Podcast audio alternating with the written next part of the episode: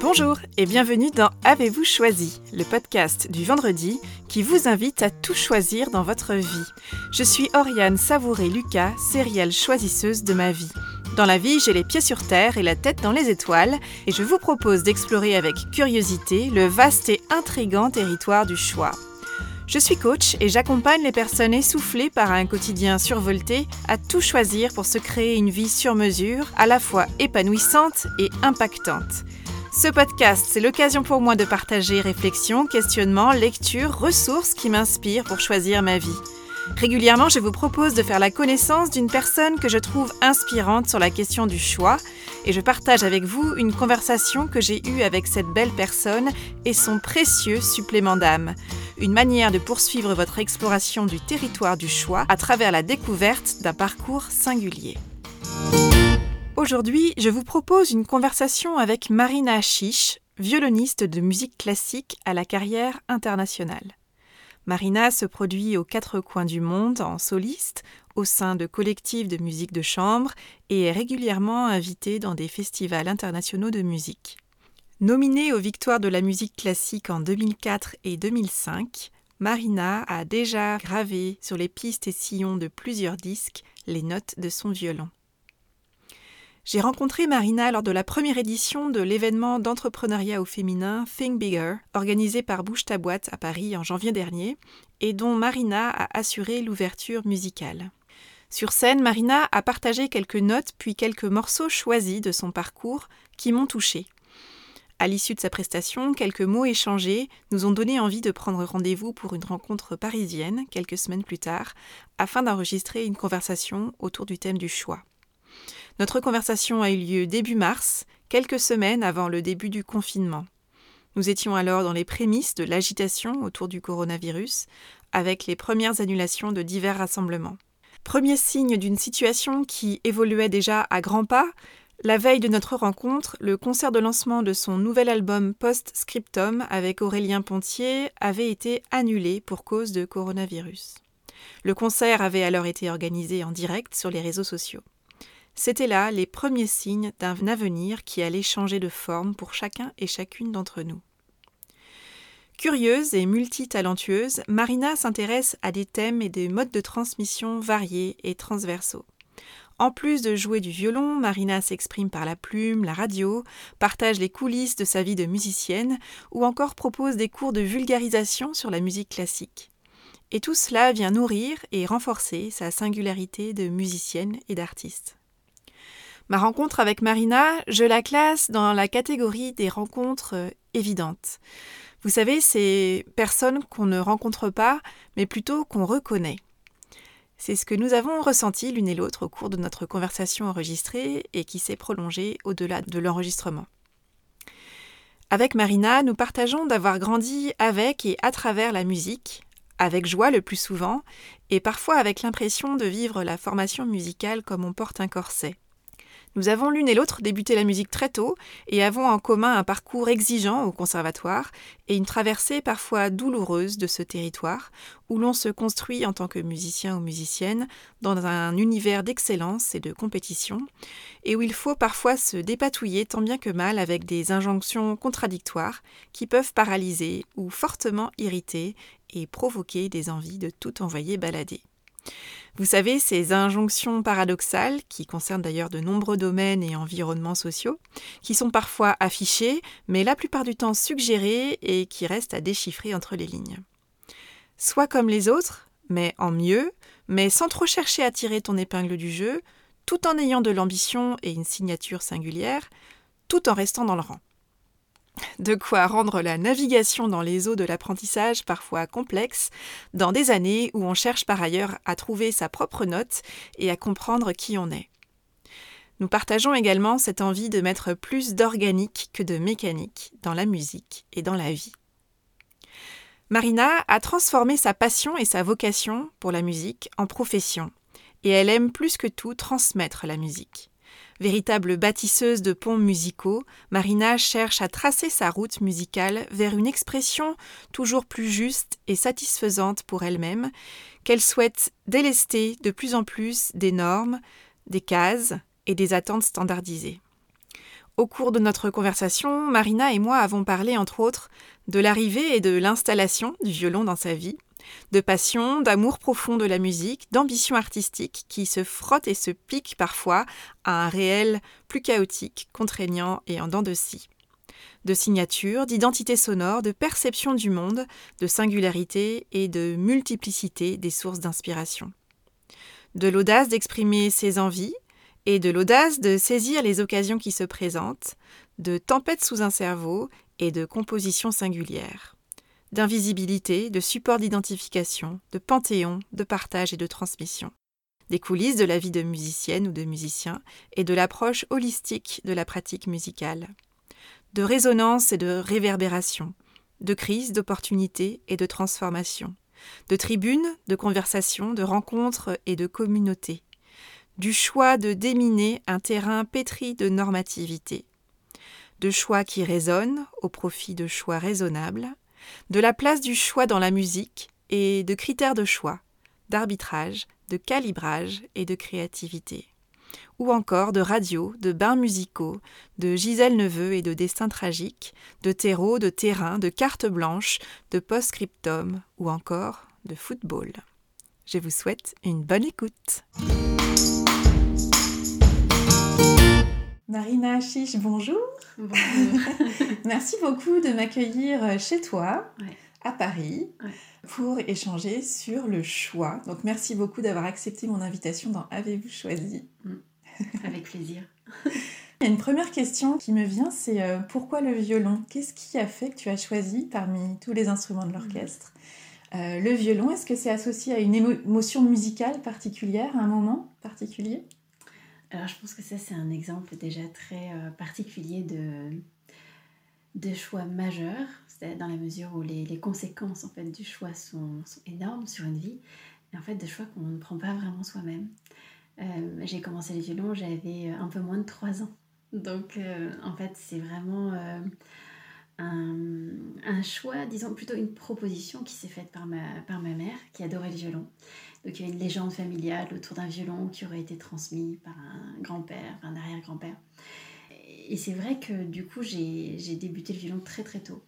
Alors euh, longtemps je ne me suis pas posé la question euh, du choix. pour moi c'était il y avait une forme d'évidence dans la présence du violon dans ma vie et même une présence que je pourrais qualifier d'omniprésence.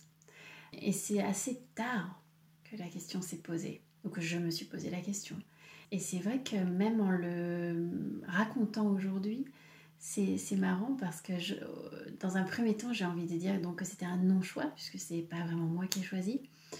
Et pour autant, quand on observe le parcours de, de gens qui font de la musique ou d'amateurs, euh, il y a des gens qui choisissent de ne pas continuer. Il y a aussi des gens qui choisissent de changer d'instrument. Donc peut-être qu'en fait, euh, c'est un... Euh, j'ai eu une manière un peu par défaut de me raconter que je ne choisissais pas, alors qu'en fait, toutes mes actions et, une passion grandissante s'installaient et faisaient qu'en fait, euh, j'ai renouvelé ce choix. Et à quel moment tu as fait le choix justement de te dire, bah, en fait, c'est ça que je veux faire, c'est ça, va être mon métier, en tout cas j'en ai envie et je vais tout mettre en œuvre pour que ce soit mon métier? Mais je, En fait, je, je reprends un peu la même idée, c'est-à-dire que la question de la professionnalisation, pour moi, est venue très très tard. En fait, j'ai compris que c'était un métier une fois que j'étais déjà lancée dans la carrière, une fois que j'avais déjà une, activité professionnelle et que j'étais reconnue comme une professionnelle. Parce que évidemment, euh, le violon, enfin être violoniste, être musicien, c'est euh, d'un point, c'est compliqué en fait de parler de métier. Parce que moi j'aime bien en allemand, il y a l'étymologie, elle est intéressante parce qu'on dit euh, un, ein Beruf, Beruf donc c'est le métier, et le mot qui, qui, qui, est assez proche, qui est Berufung, qui veut dire vocation. Mm. Et c'est vrai que c'est très marrant. Il je pense qu'il y a un troisième mot qui est dans l'équation aussi en général. Euh, mais là, il me revient pas à l'instant. Mais je trouve que c'est très drôle de se dire que Beruf et Berufung sont si proches. Or, en français, euh, métier et vocation, ça pourrait même parfois être pas antinomique, mais presque. C'est-à-dire, mm. voilà. En tout cas, dans l'esprit des, des, gens, parfois, c'est effectivement antinomique. Voilà. Et c'est vrai que moi j'ai vraiment vécu euh, la musique comme une vocation, qui s'était imposée en fait, pas une vocation que je, à laquelle je, que je suis allée chercher. Euh, même des fois, j'avais l'impression de, de, la subir un peu cette vocation. Au nom de cette vocation, on, me, forçait à travailler, ou on me disait tu dois honorer euh, une forme de talent, etc. Mm. Donc euh, c'est vrai que j'ai pas forcément toujours vécu ça sous l'angle du choix, d'une forme de, de, de, le dire à la première personne, etc. Mais euh, dans, dans le, la réalité de ma pratique et de ma formation, euh, je mettais tout, euh, tout en œuvre et, et ça, me, ça m'habitait. Hmm. ça m'habite. Donc, sans doute que j'ai compris que c'était, un, c'était une profession. dans les dernières années, en fait, j'ai, j'ai été professeur en Allemagne dans une Hochschule, donc c'est un conservatoire supérieur. Et là, avec l'activité d'enseignement dans une institution, il y avait ce côté être employé, euh, j'étais même fonctionnaire allemande, ce qui est assez improbable comme statut. Il y avait cet aspect de contrainte, d'emploi du temps, de, de, rythme euh, universitaire, etc. Et là, euh, j'ai pris en pleine figure que c'était un métier, et que je veux dire, là, il y avait vraiment tout, il y avait beau, pas du tout cet aspect romantique d'une carrière de musicien que des fois on mmh. imagine assez euh, déréglé et assez facile à, adapter à un rythme très personnel. Là, non, il y avait vraiment un cadre hmm. très précis. Et justement, donc, à quel moment tu es sortie des rails finalement? Parce que ce que j'entends, c'est qu'il y a hmm. eu toute une première phase où en fait ça roulait, tu étais talentueuse. Alors, euh, ça roulait pas. C'est-à-dire, ça roulait euh, dans, dans le, le, développement ça roulé dans la... Il y a une accroche très très forte, donc euh, affective, passionnelle, mais voilà, passionnelle.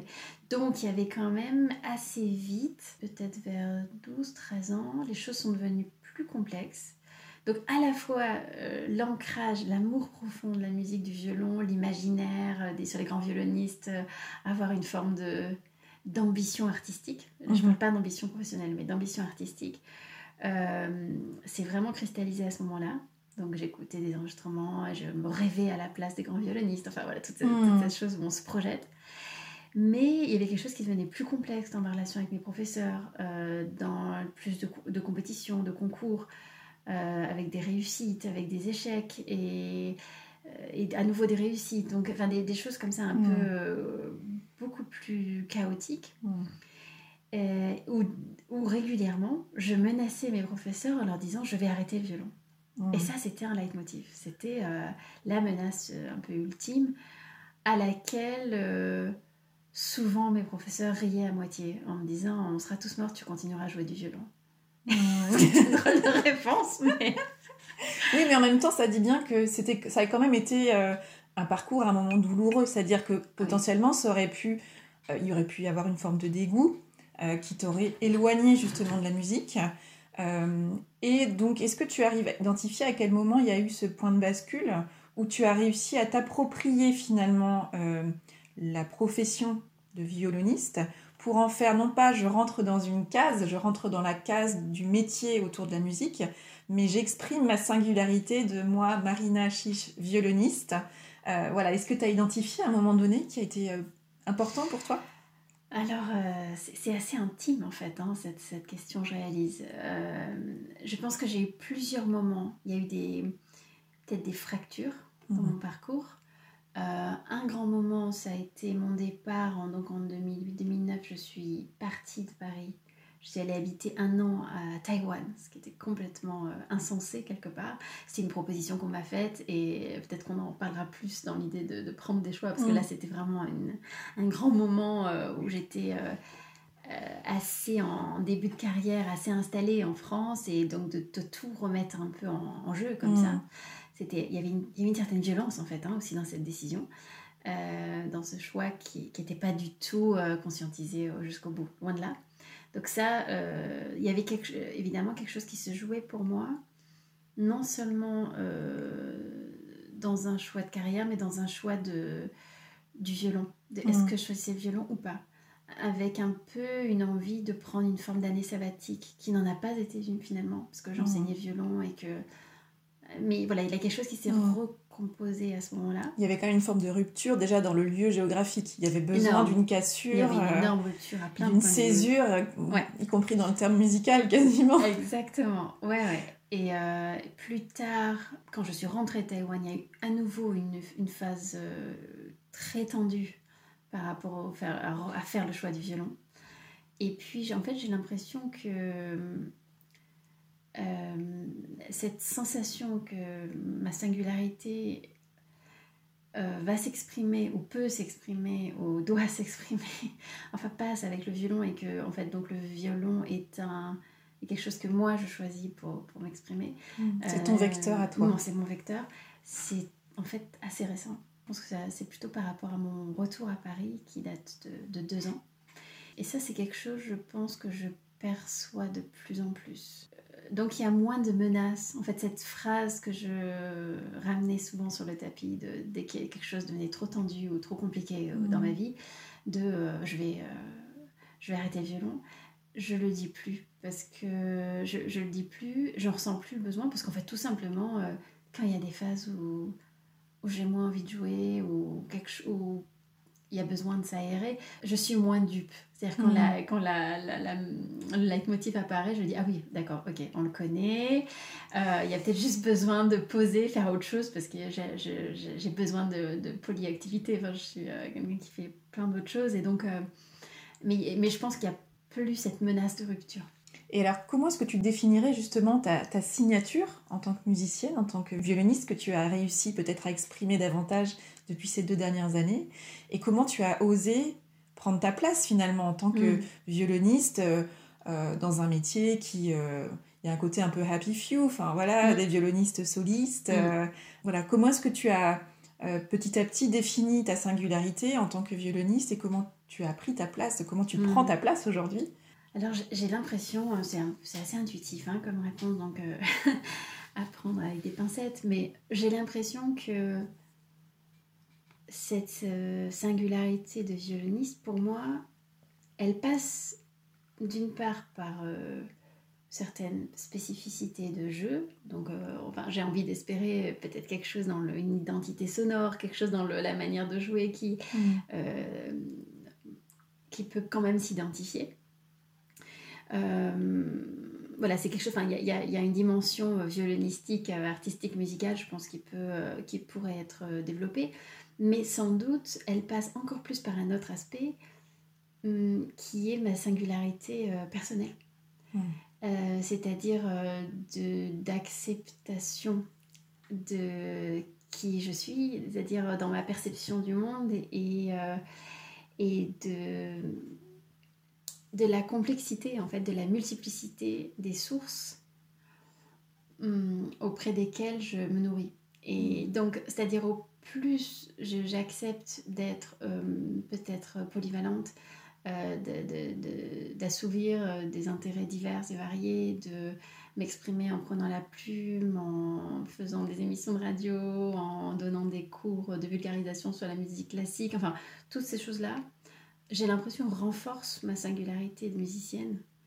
C'est très étonnant. C'est-à-dire que j'aurais, j'aurais pensé que ma singularité de violoniste euh, et d'artiste sur scène viendrait d'un rétrécissement, en fait, d'une espèce de super spécialisation que j'ai beaucoup pratiquée. Hein. Je, veux dire, c'est le genre de discipline qu'on n'approche pas de manière euh, dilettante, clairement.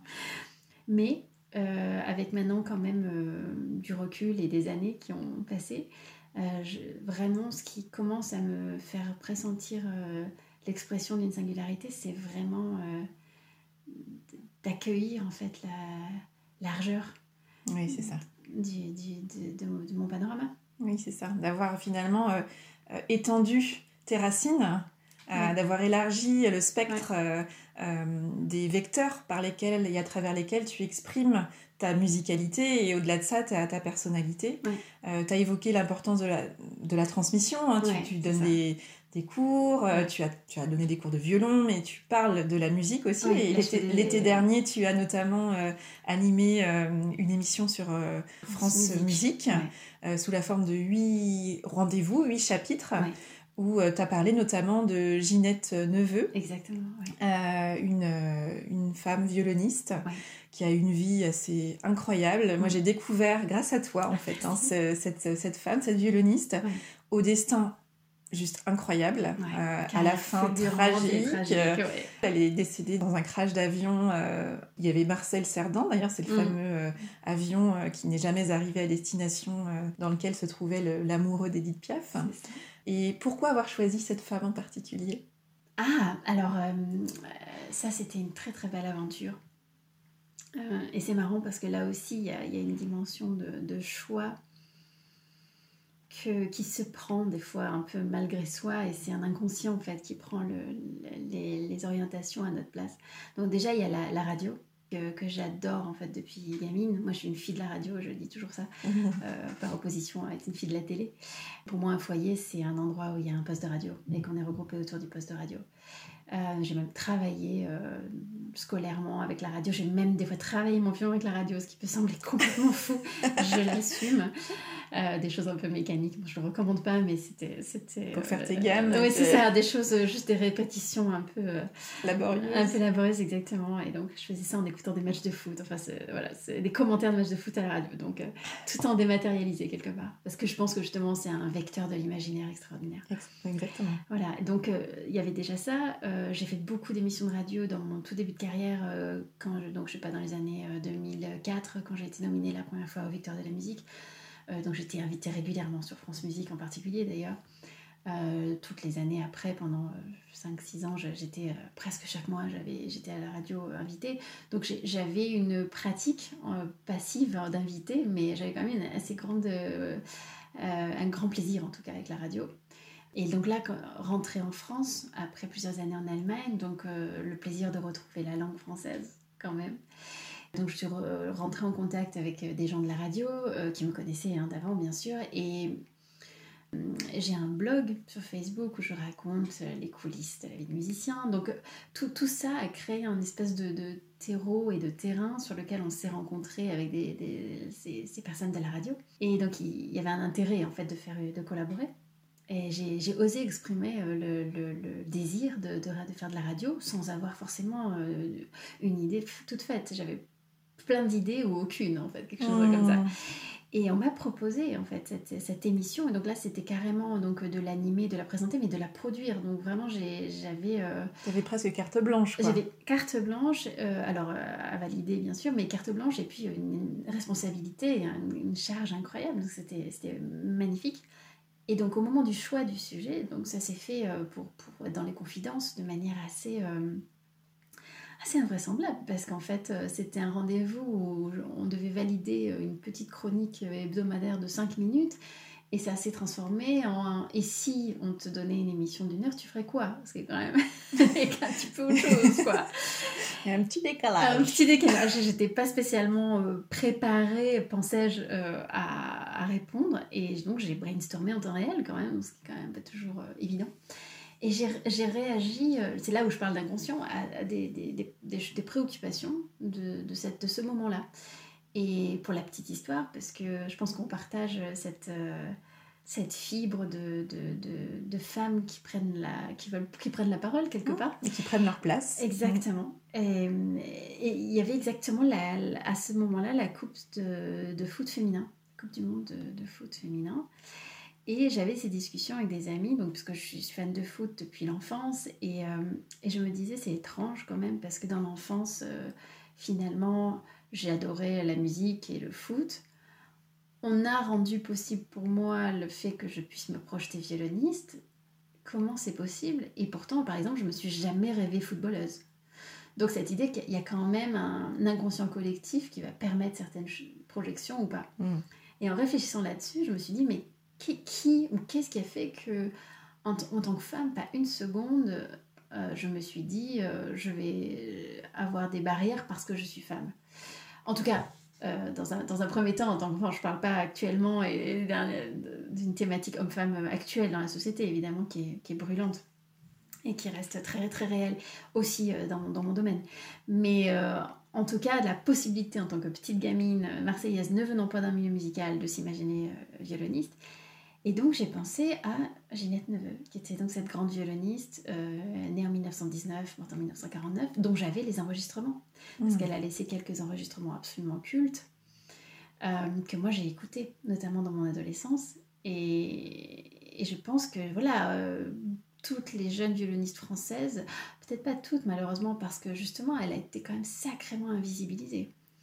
Euh, enfin, moi, je trouve qu'elle devrait avoir une place énorme dans notre mm. même patrimoine, matrimoine, enfin, en tout cas, patrimoine euh, national. Je veux dire, mm. c'est la grande violoniste française.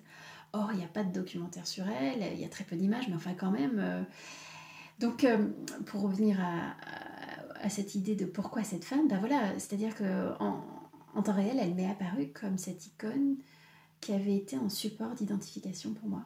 Ton inspiration? Ben, oui, une inspiration. Alors, en parallèle avec des grands violonistes au masculin, parce que c'est vrai que moi, mes, mes grandes idoles, c'était plutôt Yasha Heifetz, euh, Fred Kreisler, Christian Ferras. Bon, ça, c'est des noms euh, que les violonistes connaissent énormément, le grand public peut-être moins. Mais euh, c'est vrai que j'ai réalisé que dans mon adolescence, c'était des hommes que je voulais imiter. Mmh. Je voulais mmh. Yasha Heifetz, je voulais.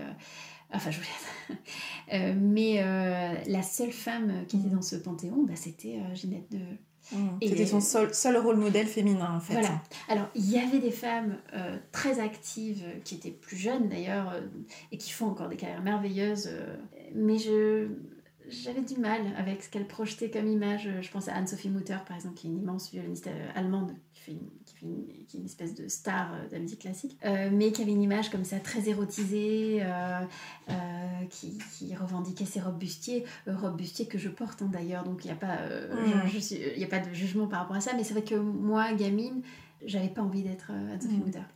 J'avais envie d'être Ginette Neveu ou Yasha Rivets, quoi. tu as, tu as évoqué un point euh, que j'ai trouvé passionnant dans ton, dans ton discours et dans ton parcours, c'est ce blog que tu tiens, ah ces chroniques que tu partages, mm. euh, à travers lesquelles tu partages les coulisses de ta vie de musicienne et plus largement les coulisses de la vie d'une musicienne ou d'un musicien. Et je tenais à te remercier pour ça parce qu'en ah. fait, moi, j'ai aussi un parcours de musicienne euh, au conservatoire.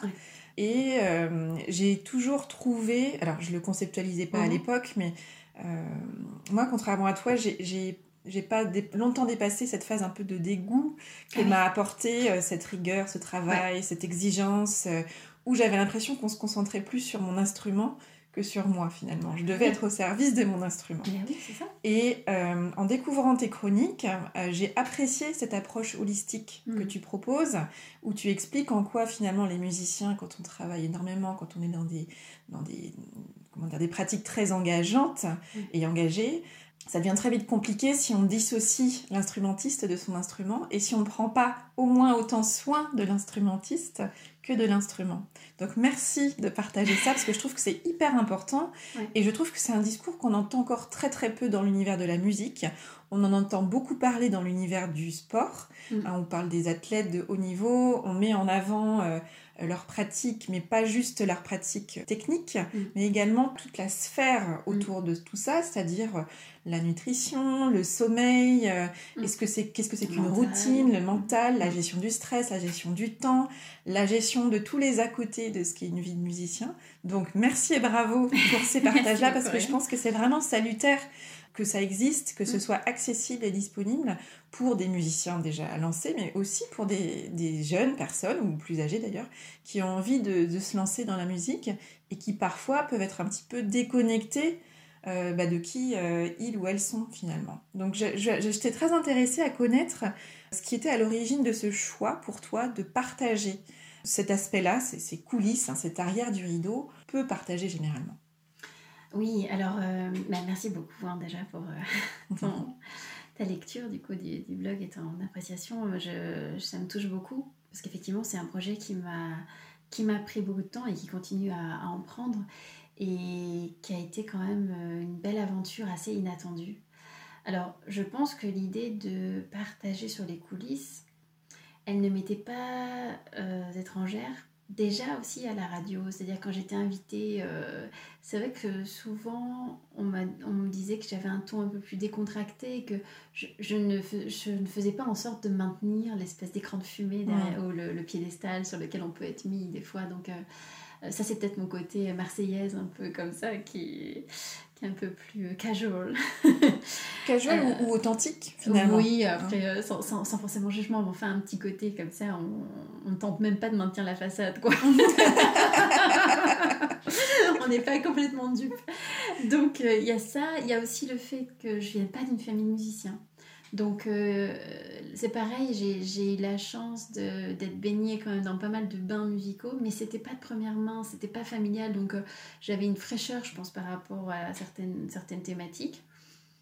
Et puis, encore un troisième point, c'est l'enseignement à haute dose. Donc, euh, pendant cinq ans, j'ai été professeur en Allemagne et c'était vraiment un, gros poste. Et donc, j'ai beaucoup enseigné. je me suis confrontée à plein de thématiques avec des élèves différents, donc il faut trouver des discours, des solutions, euh, des outils, euh, que ce soit de coaching même, euh, vraiment. Donc de, de, de ça, ça m'a fait beaucoup développer de, de ressources. Mmh. aussi dans des, des, fois des thématiques d'interculturalité, parce qu'on ne peut pas prendre un terrain, un dénominateur commun pour acquis.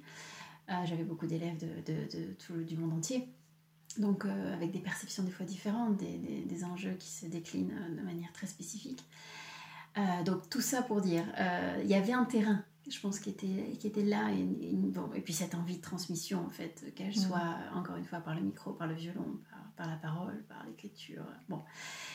Et le point, ce qui a déclenché, c'est une crise, comme souvent, je pense. Hein, euh, L'opportunité, on dit souvent que, que les deux sont, sont très liés, même au-delà de l'étymologie. J'ai eu une crise avec les réseaux sociaux. Ce qui peut paraître drôle, puisque maintenant, c'est vrai que beaucoup de mon activité et de ma présence passe par le digital. Mhm.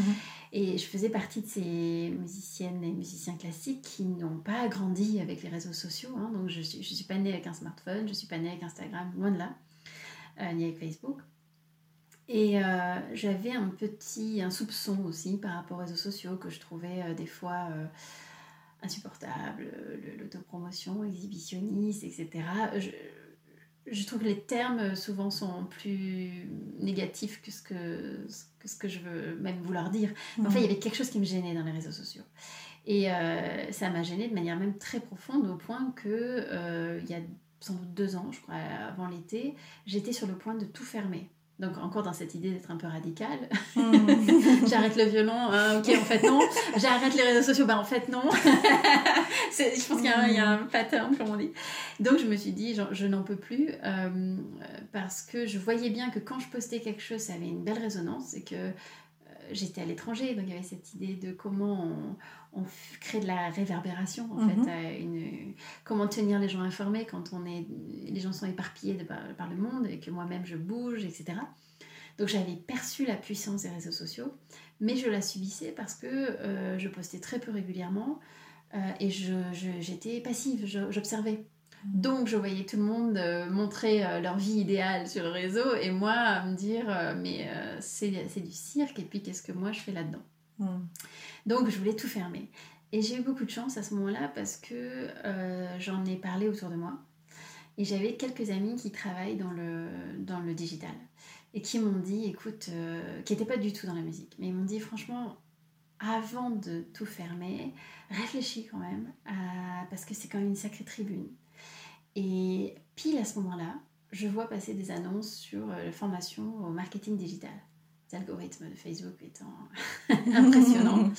et, et j'ai assisté à des webinaires, donc c'est une espèce de séminaire en, en ligne euh, sur le marketing digital.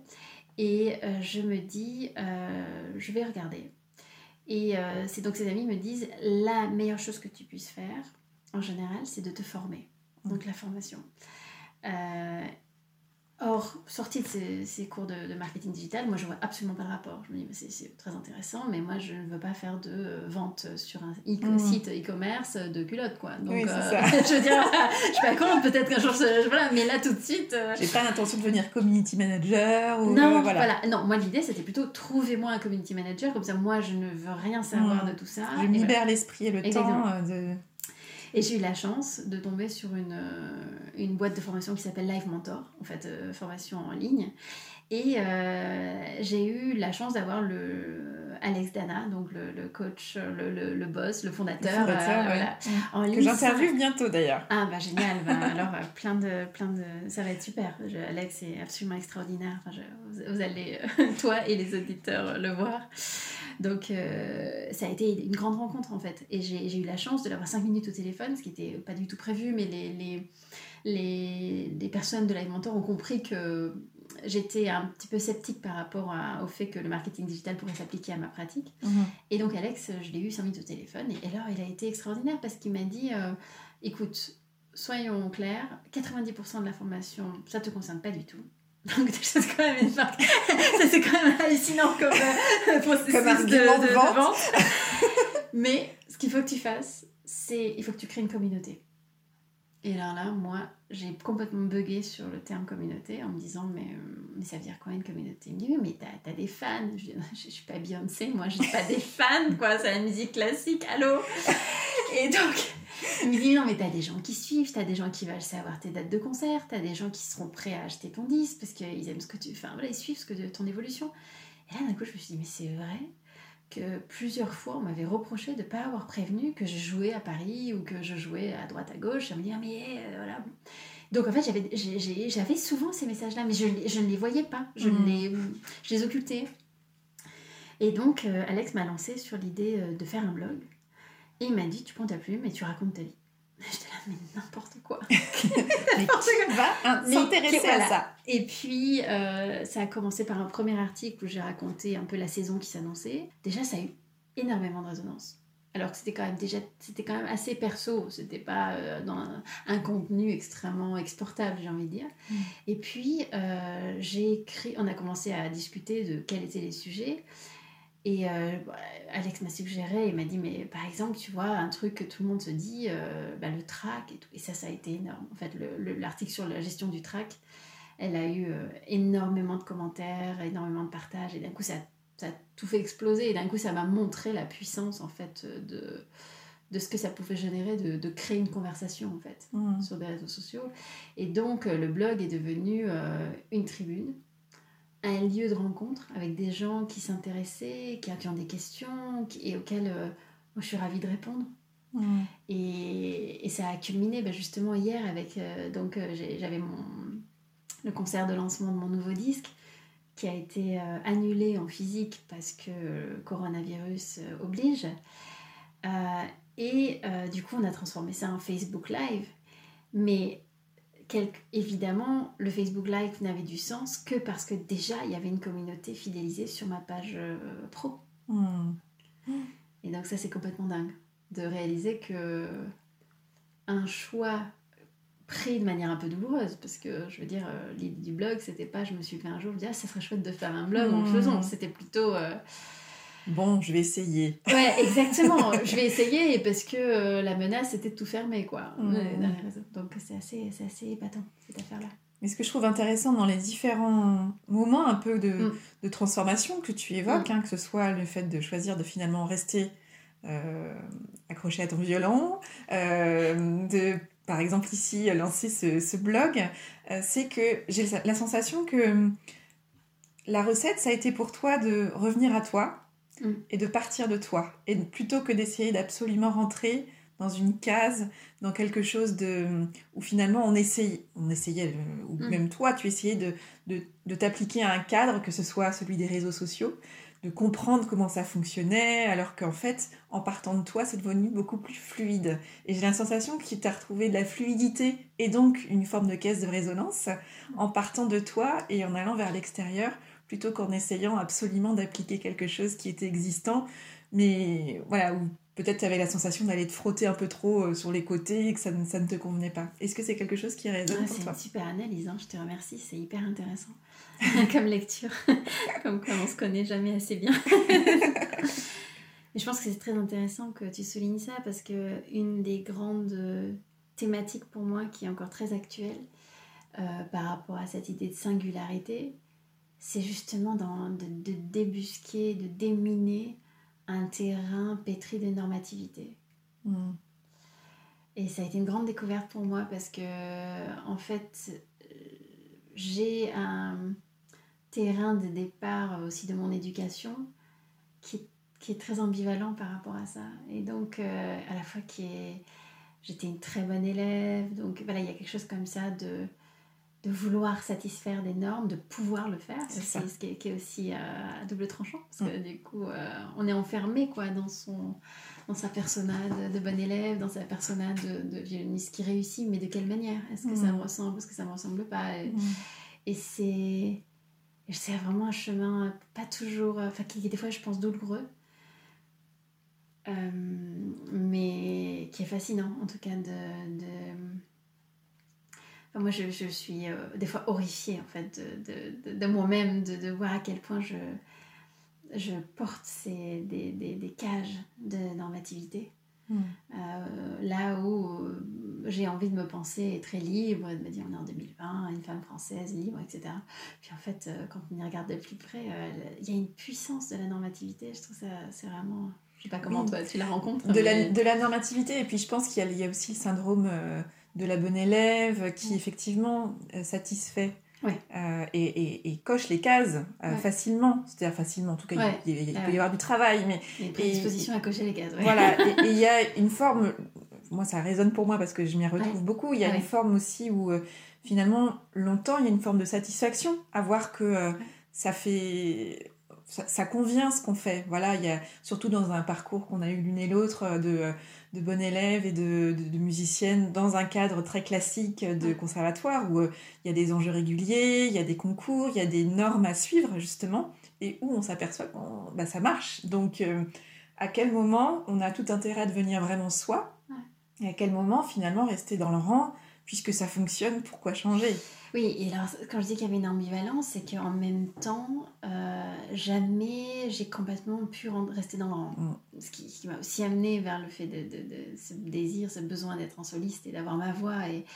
Donc il y avait toujours cette, euh, cette ambivalence entre une grande capacité à s'adapter, à satisfaire, à convenir, et à la fois un truc indomptable. Une forme de violence, ah, quelque chose qui, violence, qui, bouillait, à l'intérieur. et les profs me disant, mais rentre dans le moule, ce qui est vraiment une phrase d'une violence absolue. Et c'est très étonnant parce que là aussi, pour parler des coulisses de la vie d'un musicien, souvent l'image de loin, un peu image d'épinal, on se dit que évidemment c'est de l'art, de la musique, donc il faut une personnalité, il faut être.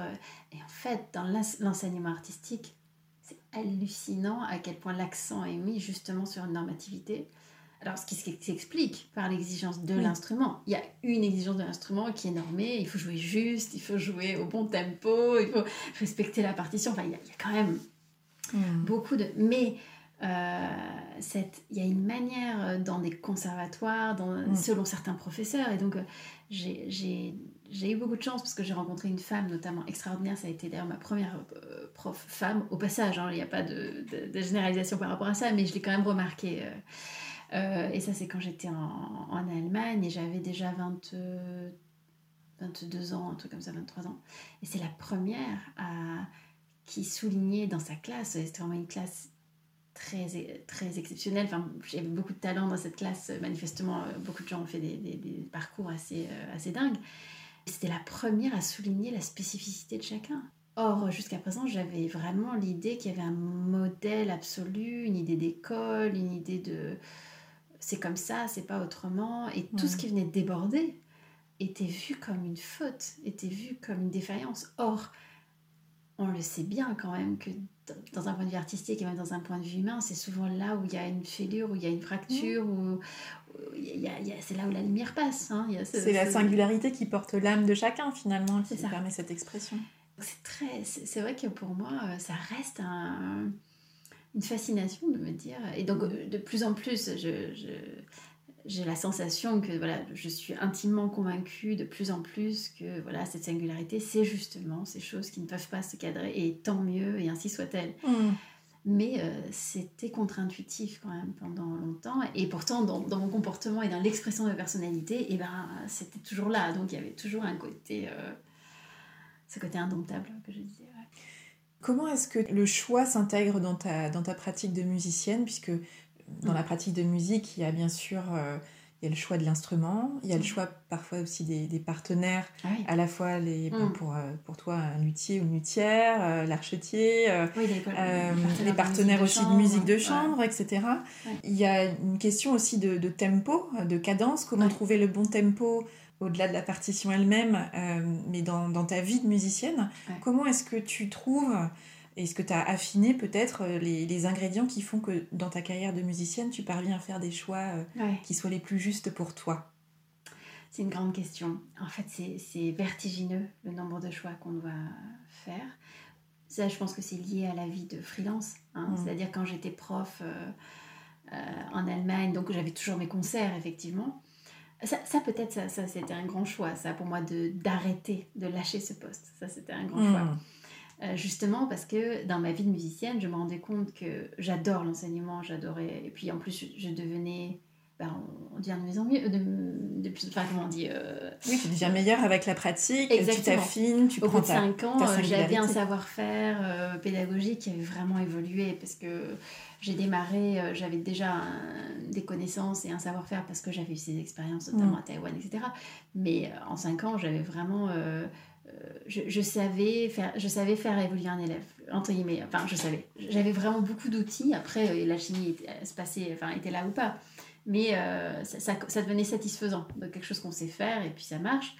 Mais euh, je me rendais compte que d'un point de vue d'énergie et de temps, euh, ça me bouffait complètement. Et enfin, il y, avait, il y avait plein de choses, en fait, évidemment, qui rentraient dans l'équation. Mm. Mais pour moi, ça a été un grand choix de me dire, artistiquement et, et musicalement, d'entendre que j'avais envie d'avoir ce temps et cette énergie pour moi. Mm. Euh, pour moi, euh, au sens de l'exploration de ma personnalité et aussi de, de jouer à la première personne. Mm. Et euh, ça, ça a été un énorme choix. Beaucoup de mes collègues n'ont absolument pas compris parce qu'on ne lâche pas ce genre de poste en général. Parce que le, le métier de la musique est tellement incertain. Et, euh, et là, quand on a un poste de fonctionnaire, est très très bien reconnu et payé d'ailleurs hein, en Allemagne. Donc euh, donc c'était vraiment un choix fort. Mm. Euh, mais sinon, effectivement, il y a plein de choix, euh, les choix des, des partenaires. Donc, en fait, j'essaie vraiment de me laisser guider par, par un vrai intérêt artistique et, euh, et par des affinités personnelles. C'est-à-dire, c'est vrai que à une époque, j'ai peut-être souffert de non-choix où je me laissais euh, caster, comme ça, où on me proposait de jouer avec Mhm. un tel ou un tel. Et je le faisais en me disant que ça m'amènerait vers le nouvel engagement ou que c'était toujours des rencontres. Donc j'ai fait beaucoup d'expériences, Mhm. dont plein qui étaient super. Mais il y en avait quand même qui me satisfaisaient pas parce qu'on n'était pas du tout sur la même longueur d'onde. Mm. Et, et maintenant, je mets beaucoup de valeur à vraiment choisir mes partenariats. Donc, soit c'est parce que c'est des gens que j'adore humainement et avec lesquels on a les mêmes valeurs musicales. Ça, en fait, c'est assez non négociable. Oui, En fait. c'est les fondamentaux, ça. Et si je sens qu'il n'y a vraiment pas de, de- de connexion sur des valeurs profondes musicales, je fais tout pour que ça ne se fasse pas. Je fais Mm. tout pour que ça se fasse pas, ou que ce soit transformé en autre chose, euh, ou alors euh, je le prends en mode expérience. Donc on a des, des fois des festivals de musique de chambre où là on est, euh, il y a un, un cast pendant une semaine par exemple, et donc c'est c'est des one shot, on Oui. pourrait dire. Donc c'est Si c'est l'occasion de tester quelque part. voilà. Mm. Et donc j'essaie quand même de garder des zones d'ouverture parce que évidemment euh, il s'agirait pas de tout refermer complètement la palette et euh, mais donc c'est vraiment un, un équilibre comment on dit un équilibrage un arbitrage un arbitrage de au coup par coup Euh, mais quand même je ressens que j'ai vraiment il y a des collaborations que j'ai vraiment envie d'approfondir et que j'approfondis maintenant beaucoup plus donc il y a moins de partenaires quelque part mais ceux avec lesquels je joue on est sur la même longueur d'onde et voilà après, sur les choix de concert, il y, avait cette règle très très basique euh, que m'avait dit un ami euh, polonais, je crois. Donc c'était en anglais, il m'avait dit il y a les trois P et c'était profit, prestige et pleasure. Donc euh, de, de passer au crible de ces trois euh, filtres, en Mhm. fait. Donc le, le profit, ben, à définir, Oui. mais bon, peut-être financier, le plaisir et le, et le prestige d'un engagement, et qu'il fallait qu'il y ait au moins deux des catégories qui soient remplies. Mm. C'est-à-dire qu'on peut accepter de faire un concert euh, euh, qui va pas être très bien payé, mais parce qu'il va être tellement prestigieux, on va avoir tellement de plaisir à le faire. Ou alors inversement, euh, Mm. voilà, etc.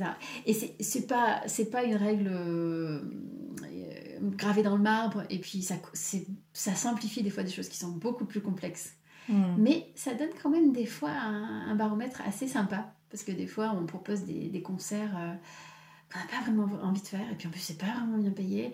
Euh, et puis à un moment on se dit non mais oh, non mais oh Parce que c'est vrai que très vite on, est très formaté en tant que musicien on a envie de jouer. Oui, c'est ça. On est déjà content d'être choisi quelque part. Oui, alors là, il y a quand même un cap aussi professionnel où quand on comprend que quand même on a une certaine notoriété et que quand même, euh, bah justement, euh, quand on a un blog, on a une communauté derrière soi et puis que ça fait quand même, on n'est pas un débutant dans le métier et qu'on a fait quand même des, ses preuves. Alors, euh, avec plein de guillemets et beaucoup d'humilité aussi, mais quand même de se dire 5 euh, secondes, euh, wait a minute, je suis pas complètement comme quand je sortais du conservatoire. Euh, donc, il y a cet aspect-là.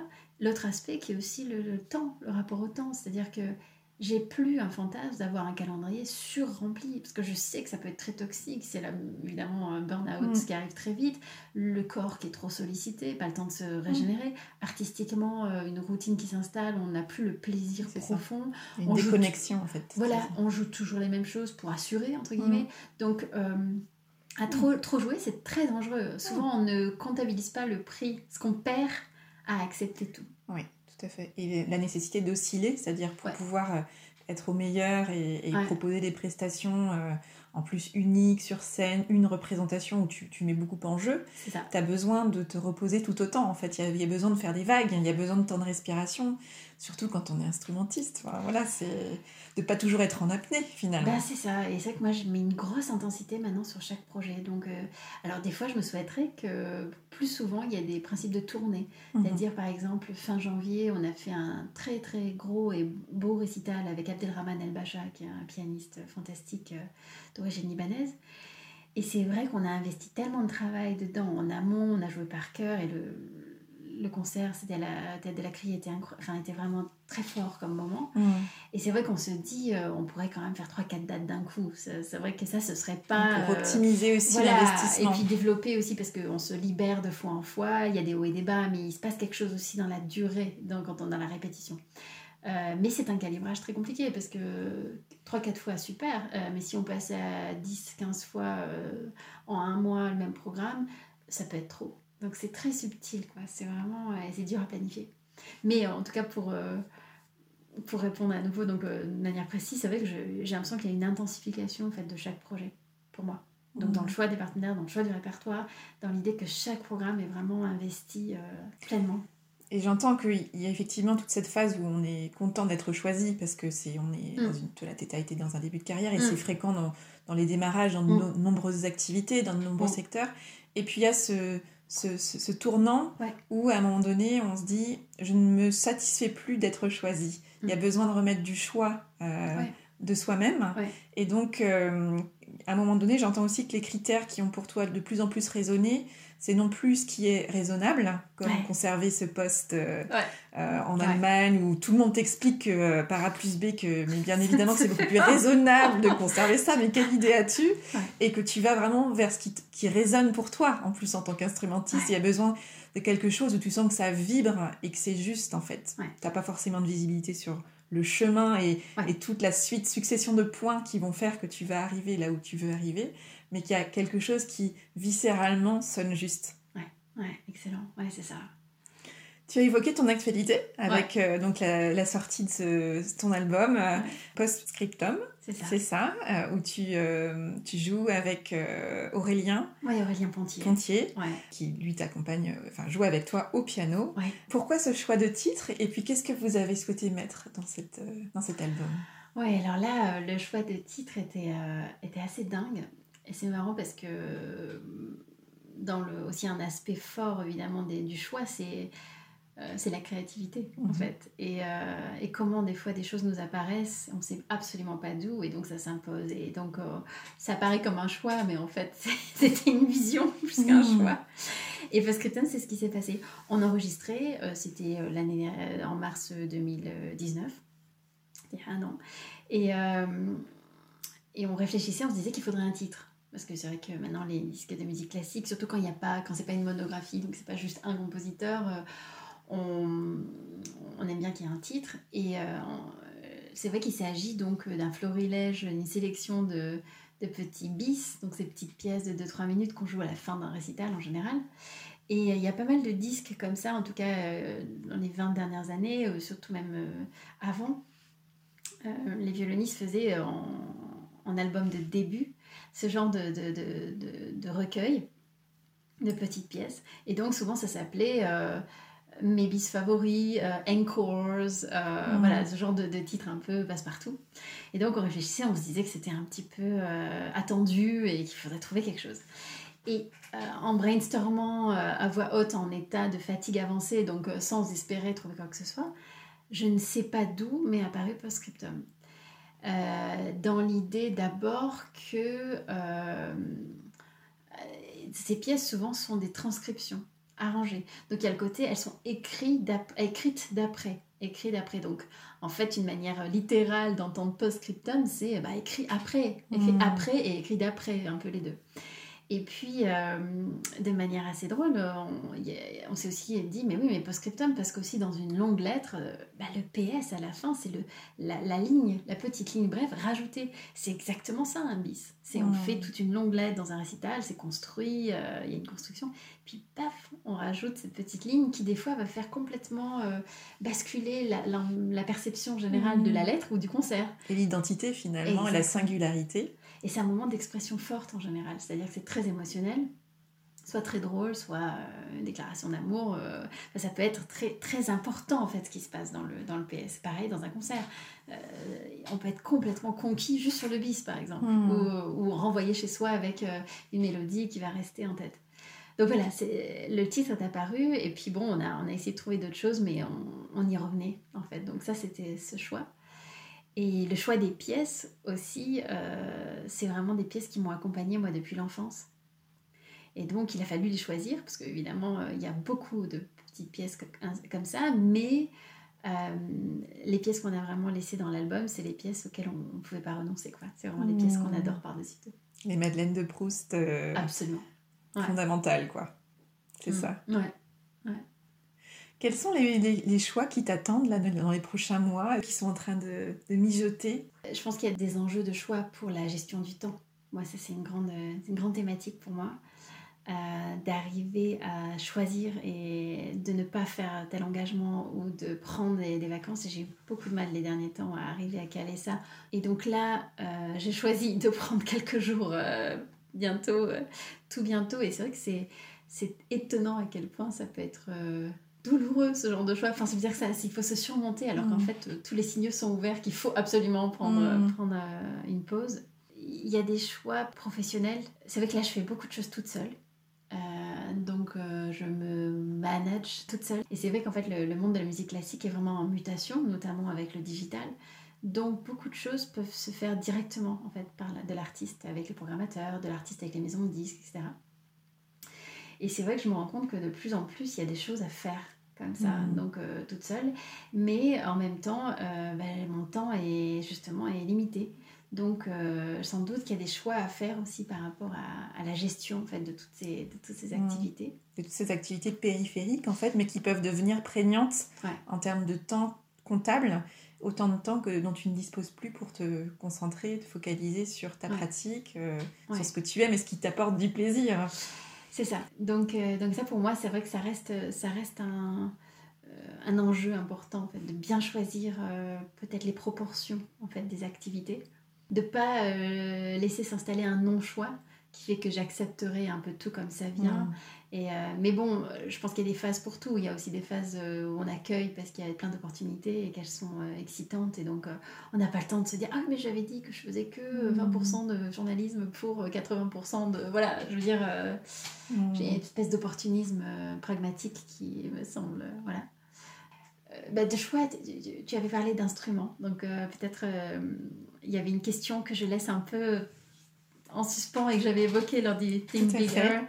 Euh, parce que donc j'ai la chance de jouer un bel instrument italien, mais que j'ai depuis très longtemps maintenant, depuis 20 ans. Et c'est vrai que euh, se pose un peu la question de pourquoi pas remettre cette chose en, jeu et essayer d'aller euh, chercher un, violon encore plus beau, soit peut-être qui sonne différemment, qui m'offre une autre palette sonore peut-être plus profondes, plus, plus sombres, par exemple, parce que moi j'ai un violon très, qui est dans la brillance, comme ça, très soprano. donc d'aller chercher un terrain que, un peu moins connu. Et puis aussi cette idée de, donc, de peut-être se faire prêter un beau violon, un Stradivarius ou un, voilà, un beau violon prestigieux aussi pour, un, pour avoir fait l'expérience en fait aussi. Donc mmh. à la fois une remise euh, rebattre un peu les cartes artistiquement et puis aussi s'autoriser en fait aussi une, ambition. Alors justement, dans les prochaines années, comment est-ce que tu imagines euh, oser prendre encore plus toute ta place? Waouh! Que là, tu en as un petit peu parlé avec ce choix d'oser faire résonner un violon hmm. de manière aussi, là, ça parle de singularité, parce que chercher de nouvelles sonorités, euh, proposer un grain singulier. Comment est-ce que tu imagines pouvoir déployer encore davantage euh, tes ailes de musicienne? Ben, je pense qu'il y a quelque chose qui vraiment se joue de plus en plus pour moi autour de la transmission sur la musique classique. Donc c'est vraiment une déclinaison euh, à 360 degrés en fait des activités. Donc je pense continuer avec la plume. Euh, je fais des articles pour Transfuge, qui est un magazine culturel. Euh, donc, euh, ce, que je trouve très intéressant, j'interviewe des compositeurs, etc. Donc, continuer sans doute un type d'activité qui passe par, par la plume, le blog. Il y a même quelque chose qui me titille du côté du livre, de, vraiment l'écriture d'un livre qui serait fiction, mais peut-être autofiction, enfin quelque chose qui, soit quand même proche de, mon univers de violoniste. Et voilà, il y a, y a, quelque chose euh, qui se passe de ce côté-là. De la transmission orale par euh, ce que je fais. En fait, je fais des ateliers à Sciences Po, je parle d'histoire de, la musique et je donne des éléments en fait de, perception. J'adore donner des clés d'écoute. Mmh. Donc cet aspect-là, moi, j'aimerais beaucoup continuer à l'incarner. Il y a un pôle média, je pense, qui, donc, euh, par la radio, continuer cette euh, collaboration avec des radios. Enfin, là, avec France Musique, il y a des, il y a des projets. J'adore cette radio et je serais très heureuse que, que ça se poursuive. Donc aussi dans cette idée de transmettre, de raconter des histoires, de d'ouvrir les portes des cuisines, de voilà, toutes ces choses-là, mm. créer des liens, euh, amener des gens à la musique, euh, mais de manière très choisie, donner à déguster des, des, des bonnes choses à plein de mm. gens. Voilà. Donc il y a ces aspects-là, euh, il y a des activités que j'ai envie de, de refaire. J'avais été jouer dans des hôpitaux et en, dans, à Fresnes en juin dernier, en mm. prison. J'ai adoré faire ça, donc trouver le temps de, de, de faire ce genre d'action, parce que en fait, très égoïstement, c'est incroyablement nourrissant. Je, voudrais faire euh, des nouveaux disques parce que j'ai adoré l'expérience de l'enregistrement. À nouveau, ça faisait un moment que j'étais plus euh, allée en studio et je trouve que c'est une manière euh, géniale de, grandir artistiquement. Mmh. Et puis c'est beau quand même de pouvoir avoir un objet, de graver quelque chose et de, mmh. de, diffuser sa musique, de dire aux gens, ben voilà, je te donne ma musique, quoi, quelque part. Mmh. C'est encore une autre manière de transmettre. Tout ça, c'est de la transmission. C'est de la transmission. Donc j'ai l'impression que tu aimes énormément créer des ponts musicaux, en fait. Oui, c'est ça. ça bah, qui, de ponts musicaux, c'est pas mal. C'est pas mal. Et puis euh, j'adore la transversalité, donc euh, je, je me souhaite aussi euh, de continuer à avoir plein de rencontres qui m'amènent dans d'autres sphères. Parce que dès que j'ai. Voilà, par exemple, ces, ces événements d'entrepreneurs où on me demande de jouer, et donc à la fois il y a le côté la musique au-delà des mots. mais aussi être musicienne entrepreneur, j'avoue que j'aime beaucoup en fait. Ça me, mm. ça me, sort complètement de mon écosystème et, j'en ai vraiment besoin. Mm. Écoute, c'est tout ce que je te souhaite pour la suite de tes aventures, que je serais vraiment ravie d'observer. Merci, Merci Marianne. Un grand merci à Marina pour sa confiance, ses généreux partages et son accueil chaleureux. Je souhaite à Marina de faire résonner encore longtemps sa musicalité et sa singularité, de continuer à transmettre la musique et à faire vibrer les nombreuses lignes de sa portée musicale comme autant de cordes à son arc et de crins à son archet. Alors, que vous a inspiré cette conversation? Je vous invite à identifier l'idée, la phrase ou le mot peut-être que vous choisissez d'en retenir. Avec quoi de nouveau repartez-vous de cette conversation? Quel est le petit pas que vous pouvez planifier dans les prochains jours pour mettre en œuvre dans votre quotidien ce qui vous a inspiré? Si vous voulez en savoir plus sur Marina et son travail, direction son site marina-chiche.com ou encore sa page Facebook. Voilà, c'est tout pour aujourd'hui. Vous retrouverez cet épisode sur le site oriansavoureluca.com. Si vous aimez ce que je vous propose et que vous voulez faire partie de cette aventure audio, abonnez-vous à la newsletter de Avez-vous choisi afin d'être alerté dès la publication d'un nouvel épisode. Si vous souhaitez soutenir ce projet de façon bienveillante et efficace, je vous invite à faire connaître Avez-vous choisi à celles et ceux qui vous sont chers et que l'idée de tout choisir dans leur vie pourrait réjouir. Vous pouvez partager votre enthousiasme par écrit en déposant un avis sur le site, sur la page Facebook ou la chaîne YouTube d'Avez-vous choisi, ou encore une constellation de 5 étoiles sur votre application de podcast préférée. Je vous souhaite une bonne semaine et je vous donne rendez-vous vendredi prochain pour un nouvel épisode. Et d'ici là, et si vous choisissiez tout?